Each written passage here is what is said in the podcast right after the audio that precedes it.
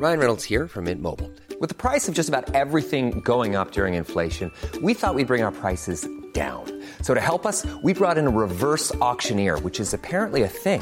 Mint Mobile unlimited premium wireless. Ready to get 30, 30, bit to get 30, bit to get 20, 20, 20, bit to get 20, 20, bit to get 15, 15, 15, 15 just 15 bucks a month. So, Give it a try at mintmobile.com slash switch.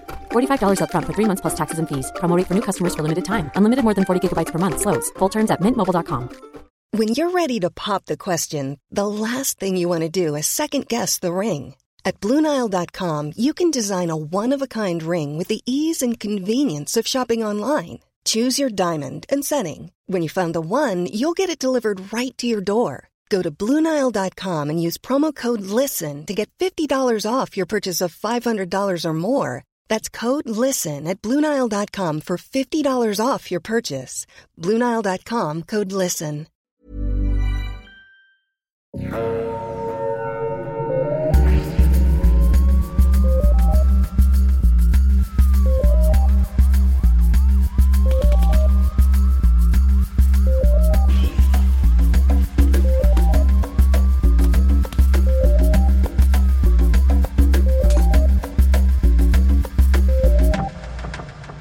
Bonjour tout le monde, bienvenue à Un peu de crime dans ton café, le podcast où on jase de crime en prenant un bon café entre amis. Je suis Audrey, je serai votre animatrice aujourd'hui et je ne peux pas faire seule. Oh non, je suis avec ma collègue, mon amie, ma partenaire, Catherine. Catherine, comment ça va? Allô, ça va bien? À tous les épisodes, j'ess- j'essaie une nouvelle voix. C'est excellent. C'est pour montrer à quel point je suis polyvalente. On est polyvalente. S'il y a des gens qui écrivent Oh. du théâtre, écrivez-nous! Bien sûr. Ça me fait plaisir de lire comme ça. Ok. Tu peux mal à la gorge, parler de même? Aujourd'hui, on va parler de crime. Toi et moi. Mais juste avant, on va déguster un café. tu me fais vraiment des belles faces, mais c'est un podcast et les gens n'ont pas la chance de voir cette incroyable face. Je sais. Oui, on va boire du café. Oui, Et non pas du thé. On n'arrête pas de se mélanger quand on fait nos intros de café. Donc c'est du café qui, qui goûte le thé, mais qui n'est pas du thé. non, absolument pas. Alors, le café, le café que je vous recommande aujourd'hui, c'est un café qu'on a obtenu via le Roasters Pack, qui est ce fameux service dont on vous parle une fois de temps en temps. C'est un service où euh, vous recevez une boîte contenant trois cafés par mois, donc euh, qui vous permet de faire euh, des découvertes. Et ce qui est très euh, intéressant, c'est que vous pouvez choisir les sortes de cafés qui vous intéressent. Alors, vous pouvez demander medium roast, dark roast, décaféiné, et aussi vous pouvez choisir la mouture. Alors, si vous n'avez pas de grinder à café à la maison, vous pouvez Ouais. demander à ce qu'ils le fassent pour vous. Ouais! Et ils vont le faire pour vous gentiment parce qu'ils sont tellement généreux. Avec plaisir. Ben oui. Alors, le café que je vous recommande aujourd'hui, c'est un café qui provient du euh, Propeller Coffee Roaster qui est situé à Toronto, en Ontario, donc pas très loin Ah! C'est bon, d'ici. ça. Ouais. Alors, le café, il s'appelle Yirg Z, Y-I-R-G, d'union Z. Pardon, j'ai aucune idée comment je suis supposée de prononcer ça. Yirgiz! Yirgiz! On dirait un personnage dans Star Trek! Ou la version de Star Trek par euh, François Pérus. Alors, Mm. le café Yirgzi provient de l'Éthiopie et c'est un café qui a des arômes de thé noir, de fraises et de fleurs. Pas de fleurs en particulier, juste floral. Et Mm. euh, j'étais un petit peu hésitante parce que les cafés qui ont des arômes de fleurs, des fois, je trouve que ça goûte comme si quelqu'un s'était mis du parfum juste à côté de ma tasse. Mm. Mais ici, j'ai vraiment pas eu cette impression-là, justement parce que le thé noir donne un arôme beaucoup plus qui rappelle un peu plus le beurre, donc quelque chose de plus rond. Ah, miam. Et la fraise vient donner l'aspect un peu plus sucré au café. Et je trouve que le- la fleur, c'est plus comme une, une finale, très parfumée, mais pas désagréable. Alors, c'était quand même un bon café que je vous recommanderais peut-être un peu plus pour euh, l'après-midi, vu que la saveur est un petit peu complexe pour le matin, selon moi. Alors, c'est ce que je suis en train de boire dans ma tasse avec une face de minou sur le côté. C'est très important de servir votre café dans une tasse qui a une face de minou dessus. Ça rend le tout tellement plus agréable. Alors voilà, le café que je vous recommande aujourd'hui. Mhm. Je répète, le Yirgzi de Propeller Coffee qui vient de Toronto, qu'on a obtenu Yeah. via le Roasters Pack. Excellent service qu'on vous recommande si vous voulez à vous gâter. Et sinon, moi, je vais m'asseoir avec mon café et laisser Catherine mettre un petit peu de crime dans mon café. Alors, Catherine, de quoi tu veux nous parler aujourd'hui? Je t'écoute. Je, je vais euh, vous parler de, de criminels notoires et je vais commencer par faire un petit préambule parce que quand j'ai commencé à faire des recherches sur cette histoire, je me disais que, c'est une histoire qui est arrivée dans les années 70, ça fait longtemps, c'est probablement pas grave de parler de ces gens-là, toutes les informations que j'ai, je les ai trouvées dans les journaux, ça fait partie du domaine public. Mais là, plus ça allait, plus euh, je trouvais ça inquiétant. Euh, puis tout d'un coup, j'ai commencé à devenir comme euh, Pacific Plante à la fin de sa vie et à me dire, My God, la PEG s'en vient après moi. Fait que j'ai décidé de censurer un légèrement le cas dont je vais vous parler aujourd'hui. Donc, je vais vous parler de quatre criminels. Et je ne vais pas nommer leur nom au complet. Donc, on n'aura pas d'effet sonore euh, goofy aujourd'hui pour remplacer les noms, mais je vais vous, je vais vous parler d'eux et référer euh, à eux autres sous leur prénom uniquement. Et si vous voulez aller vous renseigner sur ces différents cas-là, euh, mon ami, vous allez être capable de trouver des informations. Ce sera pas relativement facile, parce que ça a été très compliqué de faire cette recherche pour une raison qui m'échappe totalement. Mais je vais donc vous parler de quatre criminels qui faisaient des crimes dans les années 60-70 à Montréal et qui s'appelaient il s'appelle encore de même. Gérald, Jacques, Michel et Paul. Donc aujourd'hui, c'est l'histoire d'un petit quatuor, euh, les Beatles du crime. Les Beatles du crime. Et je vais vous parler donc d'une bande de véritables truands qui ont commis des crimes à Montréal lorsqu'ils étaient en cavale échappés d'un pénitencier en 1977 et 1978. Un truand, selon un article de la presse qui date de 1982, c'est un terme utilisé aujourd'hui par les forces de l'ordre pour qualifier les criminels dont les crimes sont si nombreux, si bien planifiés et si spectaculaires qu'ils mystifient parfois pendant des années les forces de l'ordre. C'est une belle définition. C'est une très belle définition et vous allez voir que c'est un terme qui s'applique bien à la gang de criminels dont je vais vous parler aujourd'hui. Donc, Gérald, Jacques, Michel et Paul. Quatre truands montréalais. Avoue que t'es curieuse puis tu veux savoir c'est quoi leur nom de famille. Je vous le dirai pas! Alors, notre histoire commence. Mais ben, en fait, moi, j'aime ça parce que je trouve que ça fait vraiment un peu euh, Beatles ou euh, petit, euh, petit band britannique pendant l'invasion britannique. C'est vrai, c'est un petit band britannique. C'est un petit band de Québécois. Ils chantent des number one hit parade. Alors, je vais vous parler aujourd'hui de trois crimes différents. Parce que je suis tombée par hasard sur un article concernant le dernier crime. Et quand j'ai fait des recherches sur ce crime-là, quand ils ont été appréhendés pendant le procès, ils disaient ça c'est les gars qui avaient fait telle autre chose avant. Puis là, quand je cherchais telle autre chose avant, ben ça, c'était les gars qui avaient fait telle autre chose avant. Fait que j'étais obligée, dans le fond, de parler de trois trucs qui s'étaient passés dans un très court laps de temps. Donc aujourd'hui, c'est comme un, une triade de crimes. Un 3 pour 1. Et notre histoire commence... C'est un 3 pour 1. Notre histoire commence le 7 mai 1977. Gérald, 31 ans, et Michel, 32 ans, sont deux criminels de carrière et ils s'échappent de l'Institut Archambault à Sainte-Anne-des-Plaines. J'ai pas réussi à trouver pour quelles raisons ils étaient détenus à l'Institut Archambault, mais je sais que Gérald a commencé sa carrière de criminel en 1965 et qu'il était déjà bien connu des autorités, tout comme Michel. Après l'évasion de Gérard et Michel, il y a plusieurs mois d'accalmie, dans le sens où j'ai pas réussi à trouver quel crime ils auraient possiblement commis pendant cette période-là. Ils étaient occupés à bâtir leur vie de couple. Ils étaient peut-être occupés à bâtir leur vie, mais à partir de décembre 1977, là, ils ont commencé à en commettre des crimes et on en a des traces dans les journaux. Donc, on arrive au 14 décembre 1977. Une femme du nom de Hélène Laforte, 36 ans, est en train de laver la vaisselle en compagnie de ses deux filles, Annick et Marie-Claude, dans leur domicile de Ville d'Anjou. Hélène Laforte est la femme du gérant de la Caisse populaire des employés de Radio-Canada. Deux hommes se présentent à la porte, ils disent qu'ils sont des employés de Bell. Ils sont venus checker votre meter. Oh! Mais là, Radio-Canada... checker vos lignes de téléphone. Radio-Canada avait sa propre banque. La Caisse populaire des employés de Radio-Canada. Tu sais, comme il y a la Caisse populaire des Italiens dans la petite Italie, puis ah. il y a différents noms pour les caisses populaires. La Caisse populaire des Polonais. Ah oui, oui, oui. Oui, oui. Ah. Donc, le, propriétaire de la Caisse populaire des employés de Radio-Canada. Mhm. Fait que là, il y a deux hommes qui sonnent à la porte, ils disent qu'ils sont des employés de Bell Canada. Fait qu'ils sont venus checker les lignes de téléphone, ou je sais pas quoi. L'un d'eux est vêtu comme un homme d'affaires, et l'autre comme quelqu'un qui grimpe dans les poteaux, selon Madame Laforte. Ah. Les deux hommes entrent dans la maison et sortent des revolvers munis de silencieux. Hmm. Oh non, non, non, non, non. Ce ne sont pas des vrais employés de Bell Canada, je créerais bien. Ah non, hein? non, je pense que c'est un subterfuge. C'est possible. Alors, un troisième homme arrive sur l'entrefaite, portant cette fois une cagoule. Les trois truands commencent à attendre. Ils attendent quoi? Le mari. Vous allez le voir dans une seconde. Ah. Oui, exactement. Ils attendent le mari. Et en attendant, ils surveillent les alentours de la maison et ils écoutent aussi les conversations radio de la police par le biais d'un walkie-talkie. Ils oh. ont l'air très bien organisés. À partir d'ici, les détails ne sont pas clairs dans les journaux, mais voici ce qui s'est possiblement passé, que j'ai retracé à partir de divers articles de journaux. Marcel Laforte, le mari de Madame Hélène Laforte, et le propriétaire de la Caisse populaire des employés de Radio Cannes, arrive à son domicile. Il est tout de suite maîtrisé par les criminels et menacé avec un gun. Sa famille va être tenue en otage pendant qu'il va remettre de l'argent aux criminels.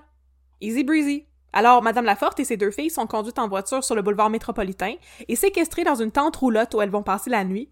Et pendant ce temps-là, Marcel Laforte est conduit au 1400 boulevard Dorchester, à la Caisse populaire des employés de radio et forcé à ouvrir les, coffres de la caisse. Il remet aux criminels la modique somme de 326 950 ce qui équivaut à 1 380 000 aujourd'hui. Oh, OK. La forte est ensuite libérée, sa famille aussi. Un maudit gros trou dans le portefeuille. Ouais. Et les criminels, les autres. Quel est le rapport avec euh, les euh, quatre, euh, avec les Beatles du crime dont je vous ai parlé au début? Qu'est-ce Patience, patience. Chaque chose en son temps. On a d'autres choses à discuter avant. Mais pourquoi il avait amené la madame dans une tente roulotte? il me semble que c'est étrange. C'est très étrange. Je dirais, il fait juste rester à la maison puis les garder en joue. Je comprends pas. Je, ne vous recommande pas de faire cette chose-là non plus. S'il vous plaît, ne kidnappez pas les gens. Mais c'est un détail qui va revenir plus tard, puis on va pouvoir en reparler oh. quand ça va réarriver. Oh, la tente mhm. roulotte, elle va revenir. Pas exactement, ah, mais ok disons que euh, on, va, on va en reparler. Avant de parler de ça, il faut qu'on parle de quelque chose d'autre. Qui est le cœur de cette histoire, qui est le crime à partir desquels j'ai trouvé ces hommes-là. D'accord. Il faut qu'on parle de ce qui s'est passé le 7 février 1978. Fait que là, deux mois environ après le vol de la caisse pop, il se passe quelque chose de pas mal heavy metal dans le dash. On est désormais le 7 février 1978. Gérald, sa blonde Joanne et deux de ses bons chums, Michel et Jacques, ah. s'en vont faire un... ils sont revenus! Ah. sont arrivés les bétons du crime! Ils s'en vont faire un tour de char à Pointe-aux-Trembles. Ils ne vont pas se promener dans l'est de Montréal pour le fun de se promener dans l'est de Montréal, ils s'en vont voir Michel Roy. Michel Roy est le directeur de l'Institut Archambault. Tu sais, la prison dont Gérald et Michel se sont échappés. Michel Roy a 36 ans et travaille à la prison depuis six mois seulement. Malgré son jeune âge, il administre le pénitencier avec une véritable poigne de fer et son administration est largement contestée par les prisonniers. Ouais, j'allais dire 36 ans, c'est jeune pour être euh, à la tête de ça. OK. Ben, écoute. Oui. Et il est, euh, il est très compétent, peut-être trop zélé, très sévère. Et Roy, il dit, entre guillemets, trop sévère et trop tatillon, selon un article de la presse. Trop tatillon. Trop tatillon, les détenus se plaignent d'être victimes de répression, de sévices et de transferts injustifiés. Donc, on a parlé il y a quelques épisodes avec l'histoire de Richard Blas, de, du, mauvais traitement des prisonniers dans les institutions au Québec. Ben voilà, c'est... Ça s'est toujours déjà que c'est des choses qui arrivent. Ça s'est toujours pas réglé. Alors, un groupe d'une dizaine de prisonniers aurait alors décidé de s'occuper de la question et de passer à l'acte, mettons. Oh. Le groupe est mené par Paul, notre quatrième Beatle, qui est décrit euh, par la presse comme étant un cahier de Montréalais. Alors, paraîtrait que le frère de Paul ait été transféré injustement dans un autre pénitencier et Paul n'a vraiment pas apprécié la chose, pas du tout. ouais, mais ça, pareil de son chum. Non, son frère. Ah, c'est. Frère et chum. Encore plus son chum. Yes, sir. Et là, Paul, Paul, lui, le, le cahier de Montréalais, il a un contact au bureau de l'immatriculation des voitures et il a réussi comme ça à obtenir l'adresse de Michel Roy à partir de sa plaque d'automobile. Alors, le 7 février au soir, Gérald, Michel et Jacques font de la reconnaissance à Pointe-aux-Trembles. Ils ont été envoyés là par Paul. Oh. En se promenant en char, ils discutent de ce qu'ils vont faire en trouvant Michel Roy. Il y en a un qui propose ne veulent pas lui organiser une fête surprise. Ah! Avec un Tu serais bien avisé de faire une devinette comme ça. Oh, c'est pas ça, c'est pas ça dont il parle pour tout. Alors, il y en a un qui propose de lui casser les jambes. Ça enverrait un message. Classique. Mhm. Classique. Il y a un autre qui propose de l'abattre. Et finalement, ben, le troisième dit on pourrait le tuer puis tuer tout le reste de sa famille aussi. Ça, ça très fort. Ah oui. Classique. Et finalement, la décision quant à ce qu'ils vont faire à Michel Roy, elle se prend vite et par la force des choses, parce que quand il débouche sur sa rue, il voit que Michel Roy est dehors, devant sa maison, il est en train de pelleter. Ah! Fait qu'on est le 7 février au soir, fait déjà noir, ça tombe Les troisièmes sortent de la voiture et s'approchent de Roy. Un des hommes, Michel, est armé d'un Beretta avec silencieux. Oh. il brandit le gun et tire sept balles dans la tête de Michel Roy. Sept? OK. Wow. Sept balles. Les trois cri- criminels repartent en trombe. À ce moment-là, l'affaire crée toute une commotion dans le milieu carcéral. La rumeur veut que les trois tueurs aient une liste de têtes de différents directeurs de pénitencier du Québec et qu'il va y avoir d'autres meurtres. Mais non, c'est pas le cas. Il n'y a pas d'autres meurtres. Non, juste toi. Juste toi, on t'aime pas. Non, juste Michel Roy. Il n'y a pas d'autres meurtres. Mais à la place, il y a un vol. Oh. Alors, on est rendu le 17 février 1978, ça fait dix jours que Michel Roy a été assassiné. Et ce n'est rien pour ralentir nos chers truands, Gérald et Michel. Le 17 février, il se présente au domicile de la famille Martineau, en compagnie de Paul. Tu sais, Paul? Ah, Paul. C'est le caïd, là, dont le frère avait été transféré dans une autre prison. Cette fois-ci, il était venu. Il s'était libéré. Ce- Cette fois-là, il était libre. Alors, tous les trois, ils se présentent chez les Martineau. Et chez les Martineau, il y a Victoria Martineau, son mari Maurice, qui est directeur de la Wells Fargo de Longueuil. Oh. Wink wink. Et leurs deux enfants, William et Charles. Oh. Les trois truands entrent dans la maison, menacent la famille avec des guns et les prennent en otage. Does it sound familiar? Un petit peu, oui. Un petit peu, hein? Victoria, Victoria Martineau et ses enfants sont amenés dans un terrain vague à Dorval. Ah. Et pendant ce temps-là, Martineau père doit suivre les ravisseurs jusqu'à Wells Fargo et ouvrir les coffres. Ah, ça ressemble à une autre histoire. C'est ça. Lorsque le vol est complété, Victoria, William et Charles sont relâchés dans euh, le stationnement du centre commercial Rockland. Ah, Ah! vous allez pouvoir aller magasiner, là. C'est ça, il va pouvoir aller magasiner chez Yves Rocher puis manger de la bonne crème à glace au Laura Saccord. Yeah! Yeah! Cette fois-ci, le montant dérobé à la Wells Fargo est substantiel, mettons. Ah, Gérald Paul- substantiel, pas pire, euh, à Radio Cannes aussi, là. Mhm. Sauf que cette fois-ci, Gérald, Michel et Paul sont repartis avec 1,2 million, ce qui équivaut à 4,8 millions d'aujourd'hui. Oh, ok, j'avoue, euh, on a up the ant. Alors, je vais faire une petite parenthèse. Donc, moi, j'ai commencé à me renseigner sur ces criminels-là par l'entremise de l'assassinat de Michel Roy, qui était le cas le plus médiatisé d'entre ces trois crimes-là. Mhm. Et l'affaire, c'est que justement, ça a pris longtemps avant qu'ils soient capables de comprendre qui avait commis le vol de la Caisse populaire de Radio-Canada. Mais comme vous avez pu le constater, le vol de la Wells Fargo, ça ressemble beaucoup. C'est ça. On fait des liens. On fait des liens. C'est ça qui a permis à faire des liens aussi. Puis c'est là-dedans qu'on va embarquer maintenant, parce que c'est la fin des crimes. Maintenant, place à l'enquête. Fin des Yeah!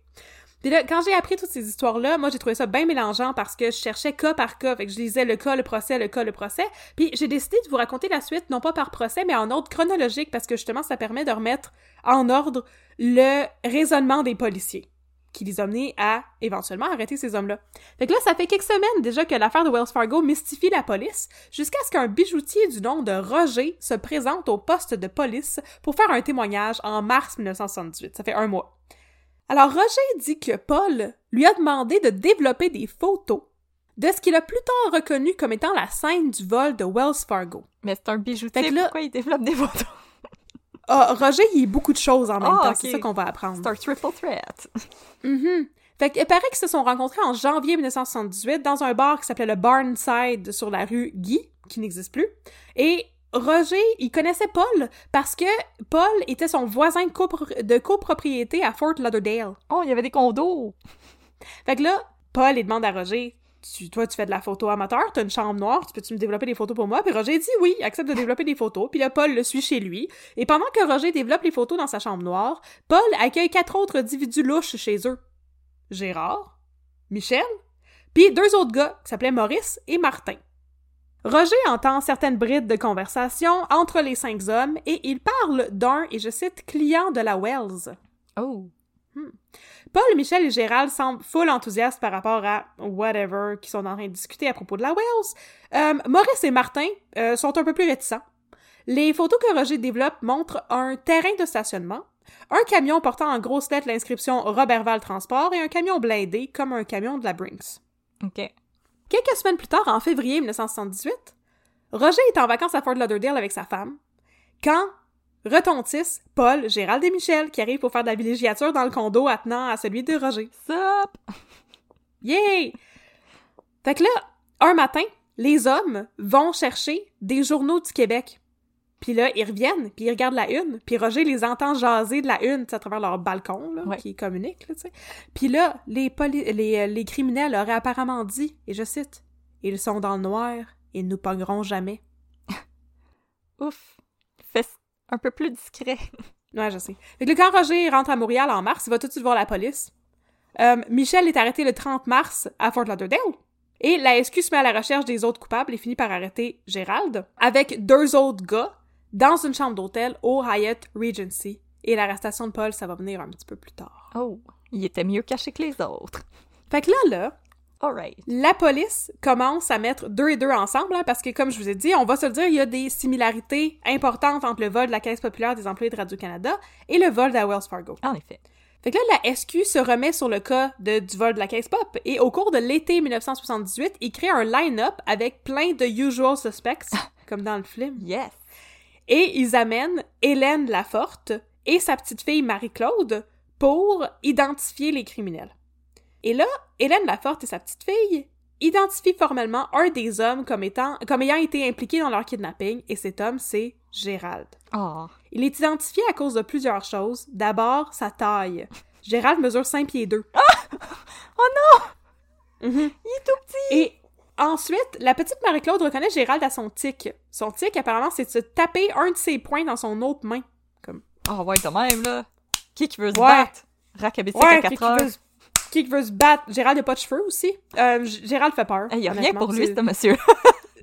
Gérald, c'est la raison principale pour laquelle je vous dis pas c'est quoi le nom des personnes impliquées dans cette histoire-là. C'est un homme qui me terrifie. Gérald, il était vraiment beau. euh, yes, sir, full swag.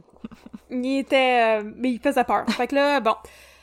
Ah! fait qu'on dirait que c'est assez de preuves pour eux, tu sais, pour euh, l'identifier formellement, là. Ouais, euh, il a la même grandeur, puis il tapait dans sa main. Fait que là, il prépare un procès, puis en parallèle, le 20 août 1978, Paul est arrêté à Fort Lauderdale, lui aussi, pour l'affaire de Wells Fargo. Et à ce moment-là, il était aussi possiblement voulu pour une attaque au poignard perpétrée à Vancouver. Ben, voyons donc. En tout cas, Il y a peut-être pas clair, mais par on- Vancouver avant d'aller en Floride. on sait que c'est un caïd, en tout cas, c'est un truand, et ça mystifie les policiers. Bon. C'est un pas fin. Fait que là, Gérald est, si j'ai bien compris, le seul criminel qui va être formellement accusé du vol de la caisse pop. Son procès commence en novembre 1978 et il est présidé par l'honorable Claude Bisson. Pendant le procès, Hélène Laforte et sa fille viennent témoigner, ainsi que Marcel Laforte, le propriétaire de la caisse. La défense présente aussi leur défense, tu sais. Gérald proteste qu'il a un alibi en béton au moment du meurtre. Il était avec sa blonde, Joanne, Ouais. qui venait de rentrer d'un voyage au Maroc. Ah. Ah ah. Ah, il montrait ses souvenirs. Elle y montrait ses souvenirs, mais surtout, elle y contait ses aventures parce qu'elle avait été appréhendée à la frontière avec de la drogue. Ah, maudit! Ah, Ah, ben, traîné une valise rouge, elle, là? là? Fait que Gérald avait passé la soirée avec elle, euh, mais oui, mais oui, et sa libération de... on- Après sa libération de... On ne sait où, parce que elle devait s'être fait incarcérée, j'imagine, après s'être fait pogner avec la drogue. En tout cas, fait que elle s'était fait pogner avec de la dope en rentrant du Maroc, puis il avait passé la soirée avec elle. Pour la rassurer, puis dire c'est pas grave, c'est pas grave, c'est pas grave. Fait que là, euh, qu'est-ce que t'en penses? Là, Madame Laforte pis sa fille aurait identifié un gars qui était en déguisement au moment du crime, tu sais. Euh, à cause de sa manie de taper son poing dans sa main, puis à cause de sa taille, est-ce que tu penses que c'est assez pour l'envoyer en prison? Qu'est-ce que t'en penses? Ben, je pense que oui, personnellement, surtout la grandeur. Eh bien, en décembre 1978, après quatre heures de délibération, Gérald est acquitté Ah, du vol de la Caisse populaire de radio ah, il est en train de consoler sa blonde. Sauf que là, moi, je comprends pas pourquoi il a pas été renvoyé en prison parce qu'il s'est échappé une première fois. Parce qu'il était en cavale à ce moment-là. Ah, il était échappé de prison C'est vrai. avec Michel. Vous l'avez repogné, remettez-le dedans. Les, les détails sont pas clairs, mais je pense qu'il est retourné en prison parce qu'il s'était évadé. ok. Mais en tout cas, on, on va, on va y revenir un peu plus tard.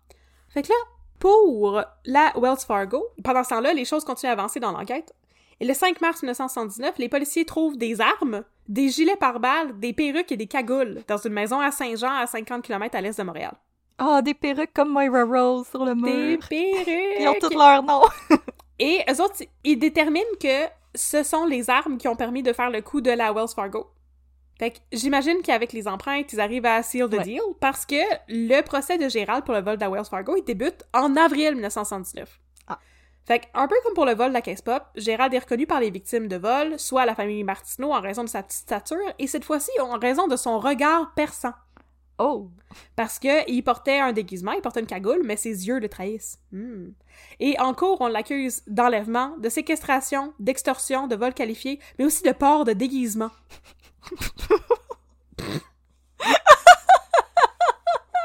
c'est ça. C'est pas l'Halloween, là, tu portes pas un déguisement.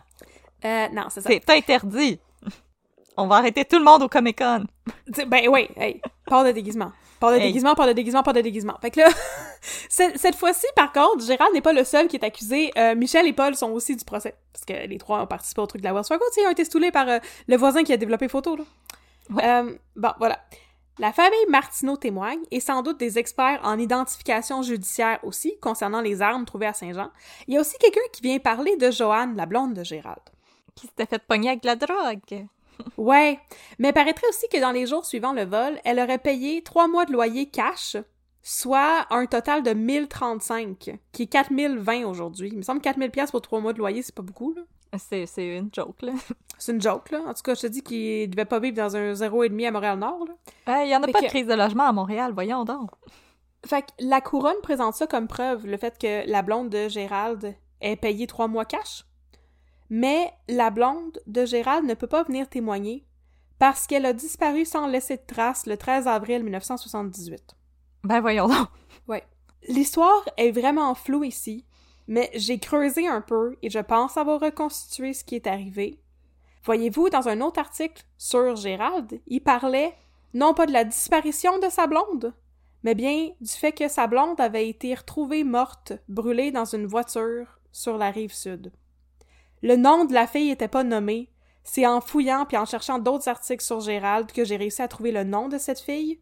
Et en entrant son nom dans Google, j'ai trouvé une, euh, une page sur un site de généalogie concernant une jeune fille qui serait morte en 78 à l'âge de 24 ou 25 ans qui avait ce nom-là. Oh my god. En commençant à chercher ce cas-là, je m'attendais pas à ce que ça avait aussi triste, puis quand j'ai découvert l'histoire de la mort de cette femme-là, je... elle, je pense que ça vaudrait la peine qu'on la nomme au complet. Elle s'appelait Joanne McKirchner. Donc, elle serait décédée en avril euh, 1978 à l'âge de 24 ans. 24 ans. 24 Seigneur. ans. Mais les... Puis les truands, ils étaient dans la trentaine. Dans la trentaine. que- Ok. Ouais. À ce stade-ci, euh, Gérald, son chum, il avait 33 ans. Urgh. Pendant le procès des truands pour le vol de la Wells Fargo, il y a une autre personne qui vient témoigner, une personne très importante. Bien sûr, c'est Roger, le bijoutier et photographe amateur. Ah, Roger, Roger. Ah, ah! Et là, Pourquoi la dans ma tête, Roger, il porte comme... Even when we're on a budget, we still deserve nice things. Quince is a place to scoop up stunning high-end goods for 50 to 80% less than similar brands. They have buttery soft cashmere sweaters starting at $50, luxurious Italian leather bags, and so much more. Plus, Quince only works with factories that use safe, ethical, and responsible manufacturing. Get the high-end goods you'll love without the high price tag with Quince. Go to quince.com slash style for free shipping and 365-day returns. un manteau de fourrure puis des lunettes rondes orange. Comme Elton John. Oui, je sais pas pourquoi c'est ça que je vois dans ma tête. Je sais pas, mais pendant... Tu sais, je t'avais dit qu'il faisait bien des affaires puis on savait pas trop, là. Pendant le procès, la défense tente de miner la crédibilité de Roger en soulignant le fait qu'il a un casier judiciaire. Oh, Roger, Ah! L'avocat de Gérald le qualifie de taré aussi. Ben voyons! Je sais pas trop. C'est un temps où les avocats pouvaient juste envoyer chier les gens. Lui, c'est un taré, puis on, on faudrait pas le prendre au sérieux. Mais en tout cas, c'est peut-être ça qui explique ses diverses activités éclectiques comme vendre des bijoux puis développer des photos. là. C'est un ancien prisonnier qui est en train de se redresser, tu sais. Ben, Euh, et ça droit. explique aussi pourquoi il connaissait euh, Paul. Ah. À l'issue du procès, veux-tu deviner le verdict, cette fois-ci pour la Wells Fargo? Moi, je dirais coupable. Yes. Alright. Alors cette fois-ci, le Gérald avait échappé à la justice la première fois, mais cette fois-ci, Gérald, Michel et Paul sont condamnés à 14 ans de pénitencier pour le vol de la Wells Fargo. Mais là, on va... Il nous reste une histoire à régler, tu sais. Michel Roy, le directeur Michel. du pénitencier. Fait que là, on va passer à l'année suivante, soit 1980. Qu'est-ce qui se passe avec l'assassinat de Michel Roy? Ça fait trois ans que l'enquête stagne. Parce que il y a pas de témoins, il y a pas d'armes du crime. Ah, c'est vrai, c'était la nuit, dans la rue, puis... C'était la nuit, dans la rue. Euh, Michel est possiblement reparti avec son Beretta, là. Fait que là, Vraisemblablement. vraisemblablement, on a des idées, mais rien de concret. Clairement que Babine et Poupou sont pas sur le cas parce que ça, ça, ça, ça se serait réglé Ça beaucoup serait plus vite déjà que ça. réglé, là. Hey, on y est Mais pas. là, mais là, là, là, là, là, la chance de la SQ tourne. Oh! Oh! Que je acheter, là? Et là, c'est le temps de vous parler de Jacques. Parce que je vous ai dit qu'il était quatre Beatles dans cette histoire-là. là. C'est là qu'arrive Jacques, Oui. l'autre criminel. On Parce que Jacques. Jacques, il est, euh, il est incarcéré au pénitencier à l'Institut Archambault, le pénitencier euh, que, dont Michel Roy était le directeur. Et au pénitencier, il y a une, une rumeur pas le fun qui circule. Bon, premièrement, les rumeurs, c'est pas gentil, hein? Non, Non. Non. c'est pas correct. Deuxièmement, paraîtrait que Jacques, qui était de retour en dedans pour une histoire non reliée, parce qu'il était possiblement impliqué dans l'histoire de la caisse pop, lui. Ah, ah. Ah ah! Il était, il était de retour en, il était de retour en prison. Bon. Il était de retour pour nous jouer mauvais tour. Fait qu'il y avait une rumeur qui disait qu'il aurait stoulé à la police dans une histoire de production de dynamite artisanale à même la prison. Ben, voyons donc. Fait qu'il y avait des prisonniers qui étaient en train de construire de la dynamite artisanale à l'Institut Archambault, puis il y a une rumeur qui veut que euh, Jacques les aurait stoulés à la police. Mais là, Jacques, La dynamite artisanale avec des petits glitters pis des plumes. mais je, comprends, je comprends pas comment tu peux faire une affaire de même. Je comprends pas. Où est-ce que tu te mets pour faire ta dynamite artisanale dans le pénitencier? Je comprends pas pantoute. Cache En en tout dessous cas. de ton lit. Mais tu sais, apparemment, ça c'est vrai, parce que si ça avait pas été vrai, il y a personne qui se serait préoccupé de cette rumeur-là. Là. Mais Ah oui. Jacques, la rumeur, ça le rend très nerveux parce qu'il sait qu'il a rien stoulé, lui. Mais il sait rien aussi dit, que... j'ai rien fait. J'ai rien fait, laissez-moi tranquille, débarquez sur mon dos. Mais il sait que les rumeurs qui circulent comme ça en prison, là, c'est dangereux. Tu sais? Ouais. Fait que là, quand la police l'approche pour lui demander Ça te tenterait-tu de stool sur Veux-tu le devenir monde? un informant? Aimerais-tu devenir un informant par rapport au meurtre de Michel Roy? Hmm? Ben, Jacques, il accepte. Il accepte surtout parce qu'il apprend qu'un autre criminel notoire a accepté de parler avec la police. Où? Un gars du nom de Big Ben. Oh! J'ai son nom complet plus loin. Euh, ouais, c'est ça. Fait que quand il entend parler du fait que Big Ben a viré délateur, il se- Jacques il se dit OK, moi aussi je vais virer délateur, c'est correct, tu sais. Et puis que là, ils ont deux témoignages de la SQ, mais c'est pas assez pour accuser formellement quelqu'un. Ça va prendre au moins un témoignage de plus, et le témoignage leur tombe justement entre les mains. Parce que en mai 1980, un autre criminel sort de prison. Son nom à lui, c'est Jean. Ah!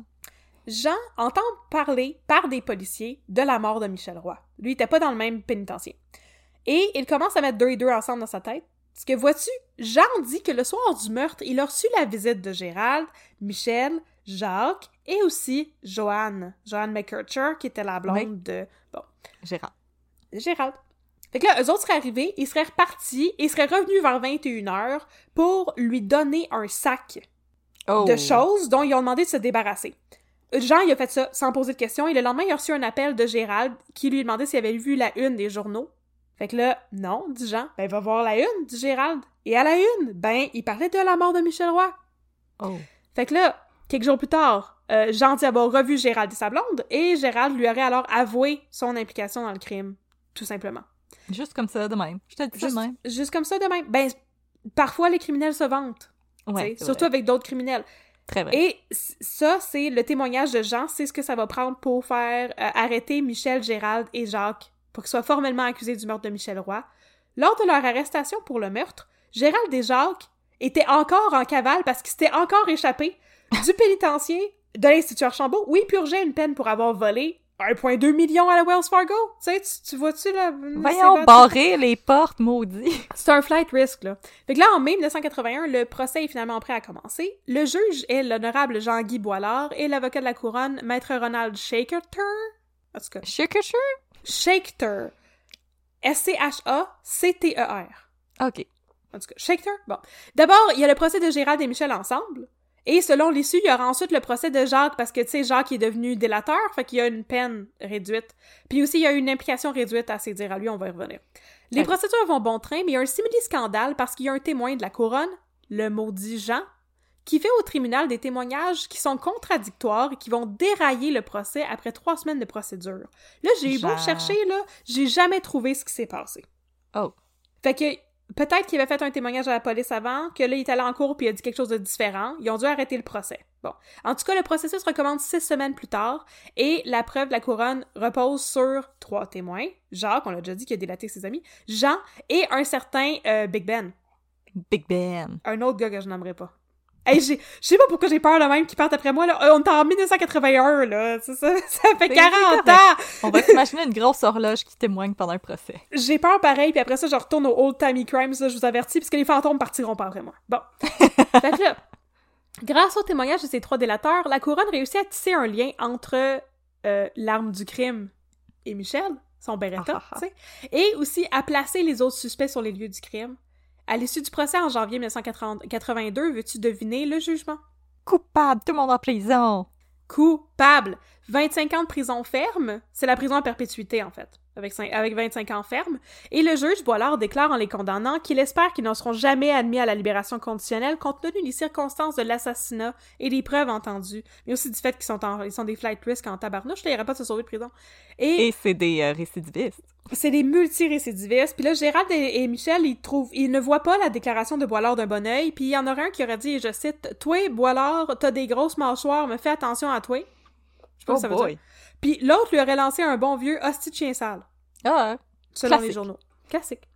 Et là, suite à ça, euh, Jacques va aussi avoir son procès. Il va plaider coupable et il sera condamné à 10 ans de prison. Écoute, un petit 10 ans. que sont-ils devenus? Que sont-ils devenus? Ils se sont encore sauvés. Je sais pas, j'ai perdu la trace de Michel. J'ai perdu la trace de Michel complètement parce que je, je veux pas vous dire son nom, mais il avait un nom très commun. Fait que c'était de plus en plus difficile de le chercher dans les journaux, puis à un moment donné, ça donnait plus rien. Je sais ce qui est arrivé à Gérald. Il a essayé de nombreuses fois de se sauver de prison, dont au moins deux fois à bord d'un hélicoptère. Là, ça avait l'air des histoires assez rocambolesques, puis ça a l'air de mériter un épisode à part entière, fait que je vais faire un deuxième épisode sur Gérald à un moment donné que je nommerai toujours pas parce que j'ai peur de lui. j'ai peur de lui parce qu'il est encore en vie. Oh! Et aux dernières nouvelles, je pense qu'il est encore en prison et qu'il n'en sortira pas. Il a 75 ans et il a depuis... La dernière fois où il a tenté de se sauver de prison, c'est en 1998, et depuis ce temps-là, apparemment, il y aura un très très bon dossier, et désormais, il aurait droit d'avoir des sorties sans surveillance, mais je crois qu'il est encore en prison. D'accord. Mais je, Voilà. je sais pas, il y a, de l'air assez. euh, il y a de l'air assez euh, cochon graissé, là. Il arrête pas de se sauver. Oui, mais à un moment donné, euh, à, à un moment donné, il a arrêté, puis depuis ce temps-là, il s'est comme impliqué dans, euh, dans l'aumône, là, puis le, le- Ah. le côté religieux, puis je pense qu'il a peut-être eu une épiphanie ou quelque chose comme ça, parce qu'apparemment, il y a un très très bon dossier depuis, euh, depuis quelques années, puis une bonne réputation au sein de... Ça fait, ça fait comme quasiment 30 ans, là, qu'il sait pas... Ça fait 25 ans qu'il a pas essayé de se sauver de prison, là, puis euh, il, il essayait à toutes les deux minutes avant, là, fait que... Ouais. Il y a, il y a clairement quelque chose qui est arrivé, là, Avant, il était comme un chat quand t'ouvres une porte, là. il était pareil comme un chat quand on ouvre une porte puis il entend euh, d'autres chats dehors puis il va aller jouer. Mais c'est ça, fait que lui apparemment se serait calmé, j'ai quand même peur qu'il vienne chez nous là. Fait que je veux pas dire son nom. Puis ensuite, je sais ce qui est arrivé à, à- ben Jacques justement, il a continué à, à délater pour la police, il a fait son autre 10 ans après ça, bon, il a continué à délater pour la police et apparemment en 1982, Paul le caïd de Montréal serait aussi devenu un informateur pour l'escouade anti-gang du CUM, le Centre urbain de Montréal. Alors, euh, c'était l'histoire d'une bande de truands. Donc, euh, j'ai Michel dont j'ai perdu la trace, un qui est encore en prison, et deux qui sont devenus délateurs.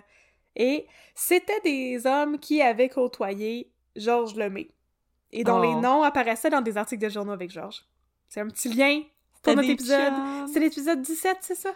Euh, oui, c'est l'épisode de 17 Georges Lemay qu'on avait fait en partenariat avec notre bonne amie Megan qui avait fait vraiment des excellentes recherches. Alors, si vous voulez donner un peu de love à Megan, vous pouvez aller écouter l'épisode 17 qui était vraiment un très bon épisode aussi. Voilà. Très amusant. C'était mon histoire, euh, c'était mon histoire sur les truands de Montréal. Et voilà. Fait que, euh, il y a eu plusieurs tentatives d'évasion de prison, puis les, les articles sur les tentatives d'évasion étaient vraiment intéressants, puis je vais euh, sûrement faire un autre épisode là-dessus à un moment donné quand je vais avoir eu moins peur de d'eux autres et de la pègre. La pègre. C'était pas long finalement, je pensais que ça allait être plus long que ça comme cas, je, je regarde l'heure là. Non, c'était bien round-up, bien expliqué, bien, bien contenu. Tant mieux. Écoute, trois, trois cas c'était du sport là, sérieusement. Ben, Parce que, quand même. c'est ça. Pour, pour, euh, pour vous parler de ma démarche. Ah! Ma démarche artistique. Non, mais ça a été... Je suis tombée sur un article sur Michel Roy, par hasard, en lisant euh, sur un autre cas. Je pense sur l'enlèvement de Charles Marion. OK. Puis, je suis tombée là-dessus, puis quand tu cherches les noms de ces gars-là sur, euh, sur Google, il y a personne là-dedans qui a une page Wikipédia ou une entrée dans l'encyclopédie canadienne. C'est des, des truands, c'est des criminels importants de Montréal, mais sont pas aussi importants que Richard Blas, ou sais, sont pas aussi notoires que Richard Blas ou Monica Lamitraille, whatever. Fait que c'était, excessivement difficile de faire de la recherche sur ces cas-là, mais à un moment donné, c'était trop intéressant. Quand tu commences à lire sur Michel Roy, c'est comme, oui, on a arrêté des gars, les gars étaient sauvés du pénitencier parce qu'ils avaient volé la Wells Fargo, puis ça fait juste découler tous les crimes de ces hommes-là. Puis comme je l'ai dit, euh, Gérard avait commencé sa carrière dans les années 60. Lui, il a sûrement été rattaché à beaucoup d'autres crimes que j'ai pas été capable de retracer. Parce que justement, il y a personne qui écrit de livre sur eux. Il y a, a pas de film sur eux. Ils ont pas été dans les grands procès. C'est quelque chose qui a pas été énormément médiatisé, puis ça a été, honnêtement, je vais vous l'avouer, là, le cas le plus difficile que j'ai décidé de rechercher. Il, y a, plusieurs moments où dans ma recherche, je me suis dit, je vais, je vais juste abandonner ça parce que c'est rendu trop rough. Quand j'ai appris, l'histoire de la mort de, de John McCurcher, je me suis dit que c'est, trop, rough, c'est trop difficile, puis je me disais, c'est dangereux, ils vont venir chez nous, ils vont me tuer. Mais en tout cas, je sais pas trop, je batte tripais cette semaine, j'avais bien de la misère à faire cette recherche-là, puis je vous remercie de m'avoir écouté et d'avoir écouté mon petit, euh, ma petite conclusion. Ça a été excessivement difficile, puis ça se peut que je me réattaque pas tout de suite à ces gars-là, mais je vous promets que je vais revenir avec la tentative d'évasion. Si ça, si vous êtes déjà au courant de des histoires de tentative d'évasion, là, celle-là, c'était en 1990 à Donnacona, à la prison de Donnacona. Fait que peut-être qu'il y a des auditeurs qui vont déjà avoir entendu parler de ça, mais je vais euh, certainement vous revenir avec cette histoire-là plus tard. Mais euh, moi, je te remercie, euh, Catherine, par exemple, parce que je pense que c'est des recherches qui ont vraiment bien euh, payé. Moi, j'ai trouvé ça super intéressant, puis euh, en plus que t'aies relié trois cas ensemble, je trouve ça super impressionnant, puis j'ai vraiment adoré ça. J'ai trouvé ça fascinant comme histoire. et euh, j'espère que vous aussi, à la maison, vous avez aimé ça, cette histoire. Alors maintenant, Catherine, tu peux euh, te reposer, prendre une bonne gorgée de, de café, faire une belle sieste. Ou tu peux Ah ah. tu feras peut-être pas une sieste après avoir bu un café. Peu importe. Non, ben, on a d'autres choses à jaser aussi. Exactement. On a les deux On a minutes de encore des on a encore des plotlines de District 31 à vous raconter, mais juste avant, on vous remercie d'avoir été avec nous aujourd'hui pour ce nouveau cas de Un peu de crime dans ton café et on vous demande si vous avez des suggestions de cas ou de café, et si euh, vous aimeriez nous raconter des histoires de- d'évasion de, prison. Vous pouvez nous écrire un peu de crime à gmail.com. On aime toujours euh, vous lire et avoir de, nos- de vos nouvelles. Ça nous fait toujours plaisir. Sinon, vous pouvez nous rejoindre sur les réseaux sociaux. Nous sommes sur Facebook, at un peu de crime, sur Instagram, at un peu de crime dans ton café. N'hésitez jamais à interagir avec nous. Nous aimons beaucoup ça, entendre parler de vous. Et encore une fois, notre petite, notre petite demande, si jamais vous avez un petit deux minutes, si vous pouvez nous donner une note sur notre page Facebook ou sur Apple Podcast et nous mettre une petite critique. C'est comme ça que ça nous permet de grandir en tant que podcast et de, de, d'avoir des nouveaux Mhm. auditeurs, des nouvelles auditrices. Ça nous aide Yeah! vraiment beaucoup à grandir notre belle communauté de de crime dans ton café. Et on vous dit merci beaucoup d'avoir été parmi nous. À la prochaine. Et pour ceux et celles qui sont, comme Catherine et moi, des fans de District 31, on vous invite à rester pour les deux minutes de babine. Si ça ne vous intéresse pas, c'est pas grave, on vous aime pareil. Et on vous dit à la semaine prochaine pour plus d'histoires de crimes québécois. Et sinon, on passe aux deux minutes de babine. De babine.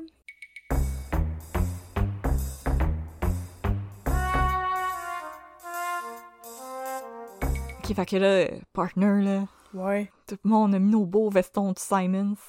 Ouais, Puis là, euh, je te tends ta tasse du SPGM. yes. Je nous ai préparé du café à la machine à café. Là, on peut s'asseoir euh, à la table, à côté du mur, avec plein de bouteilles d'eau Perrier que je sais pas trop à quoi ça sert. C'est On sait pas trop à quoi un, sert. c'est un choix intéressant de décoration.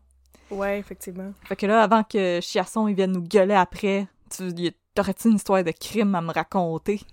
Ouais, Yes, sir. j'ai une je histoire de crime. Yes, sir, je t'écoute en sippant mon café. J'ai une histoire qui est beaucoup moins rough que ce qu'elle sonne. Ok, je te fais Parce confiance. que c'est une histoire de prostitution juvénile.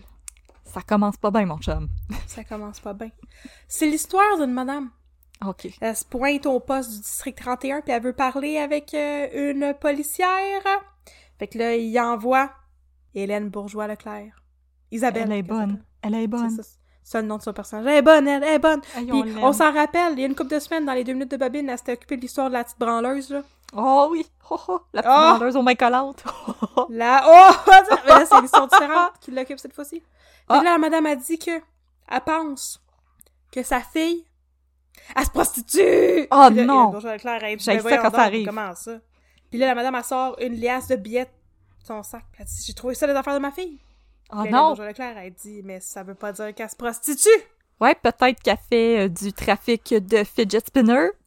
Ben ouais! Ou peut-être qu'elle est très populaire sur les TikTok. Pourquoi qu'elle se prostituerait, tu sais? L'autre a Hein? dit, c'est parce que je le sais, tu sais, qu'elle... Je la vois qu'elle est en train de changer, hein. Je la vois. Elle est en train de devenir une femme. Yeah. Puis là, elle avait trouvé une affaire dans son sac ou un message sur son téléphone. Une adresse d'un hôtel. Puis là, elle disait... Ah, c'est parce que... Excusez. C'est dur de raconter des histoires quand on s'en rappelle pas. Fait que, elle dit qu'une amie de sa fille qui est venue la voir pour lui dire qu'elle faisait de la prostitution. Puis que sa fille, elle allait tous les soirs dans un hôtel de Montréal. Oh. Qui avait un nom qui existait pas, tu sais, bien sûr, Oh. parce que c'est pas des vraies places. Puis qu'elle allait là-bas. Le Elle savait Hilton. pas trop ce qu'elle faisait. le Hilton. On va dire que c'est le Hilton. Fait que là, elle allait au Hilton. Puis, elle faisait de la prostitution juvénile. Oh my God. a dit, OK, OK, on va, C'est va- une conversation très casual entre deux adolescentes. on va checker ça, tu sais, ouais, ouais, on va checker ça. Fait que là, elle s'en va avec Poupou, hang out dans le lobby de l'hôtel.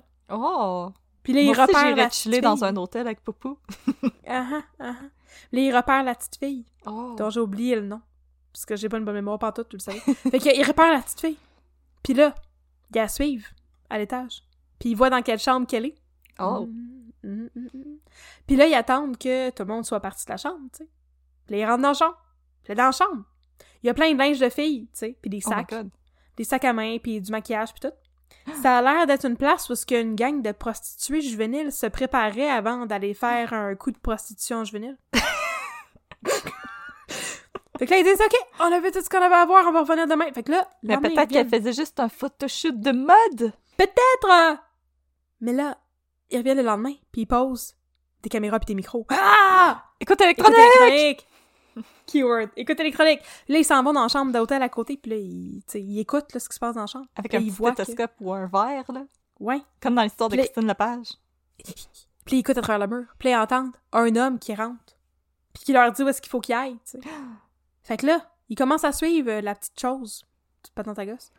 Puis ils voient, ils la voient entrer dans une chambre d'hôtel. Sort de la chambre d'hôtel. Oh, Mm. oh non! Puis ils disent, OK, tu sais, là, on va avoir toutes les preuves qu'il faut, là, parce que là, ils ont fait l'écoute électronique, puis tout. Puis là, ils sont allés voir la procureure. Puis là, ils ont assez de choses pour faire un bust. Oh yeah! Fait que là, ils se disent, OK, la prochaine fois, on va suivre la petite patente à gosse, puis on va aller dans la chambre d'hôtel où est-ce qu'elle est. Tu on va attendre une couple de minutes, là. On va va défoncer la porte avec nos pieds! Ah ah, on va écouter une couple de secondes, là, pour être sûr qu'ils sont en train d'échanger du cash, là. Puis on va rentrer dans la chambre. Puis je sais pas comment ils font pour entendre. Ils ont mis des micros dans cette chambre-là aussi, mais comment Ben, ils savaient que c'est- c'était dans cette chambre-là qui allait être? Je sais pas. C'est des micros hyper sensibles aussi pour entendre l'argent Des micros hyper sensibles. Puis là, ils entendent le micro qui font schlick schlick. Puis ils disent go, go, go, puis ils rentrent dans la chambre. Puis là, dans la chambre, ils pognent la petite fille avec un humoriste. Oh un non! humoriste célèbre. Oh, ouais! Oh non! Puis là, ils disent Monsieur Chose, Steven, je me rappelle son nom à lui. Vous êtes en état d'arrestation parce que c'est une prostituée juvénile. Puis il est comme Non, non, non, non, non. Il est comme euh, Lydia, dis-leur que t'as 18 ans. Puis la fille est comme Je m'appelle pas Lydia. On est Mais là, mal apparemment- parti! Apparemment, elle y avait montré une fausse carte. Oh mon Fait que là, ils arrêtent la petite fille. Puis là, ils font un truc de scared straight, là. Parce que Hélène Bourgeois-Leclerc, là, qui est assez rough, merci, là, elle s'assoit Yes. à côté d'elle, puis elle dit Là, moi, t'expliquer qu'est-ce qui va se passer, là. Si tu collabores pas avec nous autres, tu vas te ramasser en dedans, tu sais, dans les trucs de, de prévention juvénile, là, puis ça va être la DPJ, là, puis tu vas être suivi pendant des années, puis là, tu vas drop out de l'école, tu vas te faire agresser par du monde, tu vas perdre tout ton argent, tu vas mourir. Bon, tout cas, elle, elle On grossit va ben retrouver gros. dans le fleuve. On va te retrouver dans le fleuve, essaye même pas. Fait que là, finalement, la mère de la fille, elle rentre, pis comme, pourquoi t'as fait ça? Puis elle pleure, puis tout, puis elle réussit à convaincre sa fille de collaborer avec la police. Aide-les! Puis là, il y a plein de shenanigans qui se passent, là. D'une seconde à l'autre, la petite est comme, non, je vous parlerai pas. Mais là, après ça, une seconde après, elle est comme, je vais vous parler, puis je me sens vraiment plus apaisée maintenant. Mais là, il se passe de quoi, puis elle change d'idée, puis elle est comme, non, je vais plus vous parler. Puis elle, elle a des... tout le monde est vraiment très bipolaire dans cette histoire-là, là. Ça va de 0 à 100 sans arrêt. Puis là, elle finit par leur livrer la liste de tous ses clients, avec tous ses rendez-vous, les dates, les chambres d'hôtel, tous les détails qu'il faut, là. Fait que là, les autres, ils commencent à se renseigner au poste, tu sais, qui est-ce qu'on peut arrêter là-dedans, parce que c'est une prostituée, c'est du oui-dire, tu sais, c'est une prostituée qui nous a livré ses clients. Puis ils décident qu'ils seraient probablement capables de vérifier à cause des numéros de téléphone, de la triangulation, tu sais, Oh, oh, triangulation! et qu'ils vont arrêter les, les multirécidivistes. Fait que ceux qui ont fait appel à ces services plusieurs fois. Parce que là, il n'y a, pas- y a pas place à l'erreur. Puis il y en a beaucoup là-dedans qui sont des gens de très très haut niveau. Oh no! Oh non! Puis là, pendant qu'ils font ça, pendant qu'ils sont en train de chercher tout le ring de prostitution juvénile, là, ils finissent par trouver c'est qui qui run ça. Qui? C'est une madame qui se fait appeler Fabio. Mais qui est une madame, en fait? What? Puis qui est... c'est juste son nom dans le téléphone des gens, elle s'appelle Fabio. Mais c'est une madame qui est un ancien mannequin. Oh Mhm, mhm. non! Puis elle, elle runnerait ça avec le monsieur qui allait dans la chambre d'hôtel pour leur dire à quelle, heure- à quelle place il fallait qu'il aille, là. Puis là, Pas ils sont comme, oh, on va resserrer les taux autour d'eux autres, puis on va tout démanteler ce réseau-là. Sauf qu'avant qu'il y ait temps de faire ça, avant qu'il y ait temps de faire ça, BAM! Fabio est retrouvée morte dans son char. Elle a été Oh non. étranglée. Oh non! Oh non! Fait Oh que là, non. y a-tu quelqu'un de plus important qui s'occupe de ça? Mais l'autre monsieur? Ben, l'autre monsieur, peut-être? Non, il est en prison pendant ce temps-là. Ah! fait que là, il, il pense que c'est peut-être la pègre qui run ça. Puis ils veulent Les pas trop s'en mêler avec la pègre. Les, les, euh, les sneakers. fait que, ils Les veulent pas trop s'en... Les patchés. Ils veulent pas trop s'en, euh, s'en mêler avec la pègre. Fait qu'ils décident de, de juste arrêter les gros clients, tu sais. Mais c'est la job à Poupou de se mêler de la paix. Ouais, je sais, mais Poupou, il faisait d'autres choses à ce moment-là. Je sais pas ce qu'il Ah, il est allé se faire peigner. Là. Ouais, il Ah, il y avait des... Oh mon dieu, il y avait des problèmes avec sa blonde. Faut que je te conte ça dans un autre deux minutes de babine. Il y avait des Ah, problèmes avec sa blonde, c'est ça qu'il faisait pendant ce temps-là. maudit. Ah! Fait que là, il décide de juste libérer ces petites filles-là, tu sais, en démantelant ce réseau-là, puis en, euh, en envoyant en prison, ben, le gars qui leur disait, qui était celui qui ramassait leur argent, en fait, qui travaillait pour, pour Fabio, il envoie ce gars-là en prison, puis il envoie en prison aussi, ils font arrêter officiellement ceux qui avaient couché plusieurs fois avec des prostituées, dont l'humoriste. Ah! Bye bye! Puis là, il y en a le monde en prison. Pour finir l'histoire, ouais, c'est ça. Si on le goût, parce que, tu sais, euh, les gens qui abusent des enfants, ça, c'est pas super populaire en Ouais, prison. il mettons. dure pas longtemps en prison.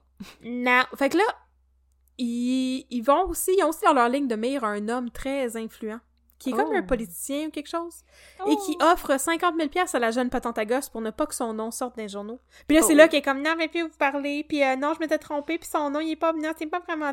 Là, finalement, elle décide de collaborer parce que sa mère l'a fait arrêter par la police. Oh! Scared straight! Ah! Puis Boom, là, elle flip it! accepte de- Boom, flip it. Puis elle accepte finalement de collaborer avec la police et de livrer son nom à lui. Mais lui, il avait juste couché avec, euh, avec des filles une fois. Fait que son nom, il est même pas sorti finalement. Puis là, Ah. il y avait un épisode qui finissait avec lui qui était comme Non, je n'ai pas dit mon dernier mot, ils m'auront pas le maudit District 31. Mais là, ça fait comme 30 épisodes plus loin là, que je suis rendue. Ah. Puis euh, ils en ont jamais reparlé. Je pense qu'ils ont juste oublié que ce plotline-là Non, existait. parce qu'il est encore en train d'échafauder son plan. Ça va être un plan bien, bien compliqué. Là. Ça se peut. Mais c'est comme ça que se termine l'histoire du réseau de prostitution juvénile. Hey, Good job. Hélène Bourgeois-Leclerc. Ouais. Good job, Poupou. Good job, Poupou. Même si Même si c'était des... très peu impliqué dans cette histoire-là. Il était juste là pour être beau. ouais. C'est ça qui servait. Et il fait toujours très bien ça. Ah, il fait très bien ça. Il fait bien la job. Eh ben, c'était c'était vraiment une belle histoire, mon chum. C'était moins déprimant que ce que je m'attendais. Yeah! Mais là, je suis stressée, là. Ça veut dire qu'il y a un monsieur qui veut démanteler notre district, là. On devrait bien. stressé. Hey. Hey, on sait pas quand est-ce qu'il va revenir avec sa limousine pis ses 50 000 piastres qu'il donne à des jeunes femmes. Son saut en lin. Il y avait pas un sous en lin, par exemple, mais il y avait Ah. une face bizarre. Oh, On aurait dit qu'il portait une moumoute. C'est possible. t'es en train de se trouver une nouvelle moumoute. Je l'ai très bien identifié comme ça, avec mes talents de détective. Ah, on va pouvoir le trouver tout de suite. C'est le gars avec la limousine puis la moumoute. Très précis. Ah ben merci mon chum, Euh, c'était vraiment une bonne histoire, euh, une bonne histoire de crime pour commencer la journée. Ça m'a fait plaisir. Yes sir. Attends, Yes, on sir. va faire un chin avec nos tasses du SPGM là. Chin. Yes sir. Le commandant Chiasson, il nous gueule après, fait que yes sir, on va y aller avant qu'il flippe un bureau. on va aller se faire engueuler. yes sir, on s'en va se faire engueuler. fait que à la semaine prochaine. À la 14 semaine prochaine, partner. 14. Yes sir.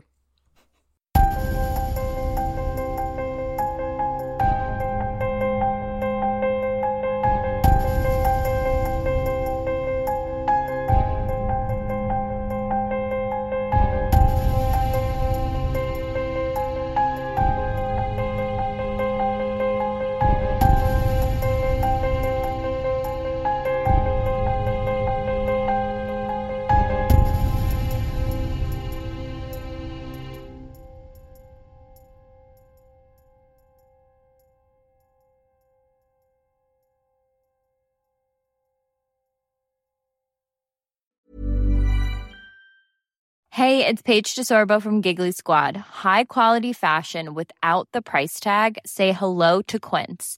I'm snagging high-end essentials like cozy cashmere sweaters, sleek leather jackets, fine jewelry, and so much more. With Quince being 50 to 80% less than similar brands. And they partner with factories that prioritize safe, ethical, and responsible manufacturing. I love that. Luxury quality within reach. Go to quince.com slash style to get free shipping and 365 day returns on your next order. Quince.com slash style. Planning for your next trip? Elevate your travel style with Quince. Quince has all the jet setting essentials you'll want for your next getaway, like European linen, premium luggage options, buttery soft Italian leather bags, and so much more. And is all priced at 50 to 80% less than similar brands. Plus, Quince only works with factories that use safe and ethical manufacturing practices. Pack your bags with high-quality essentials you'll be wearing for vacations to come with Quince. Go to quince.com/pack for free shipping and 365-day returns.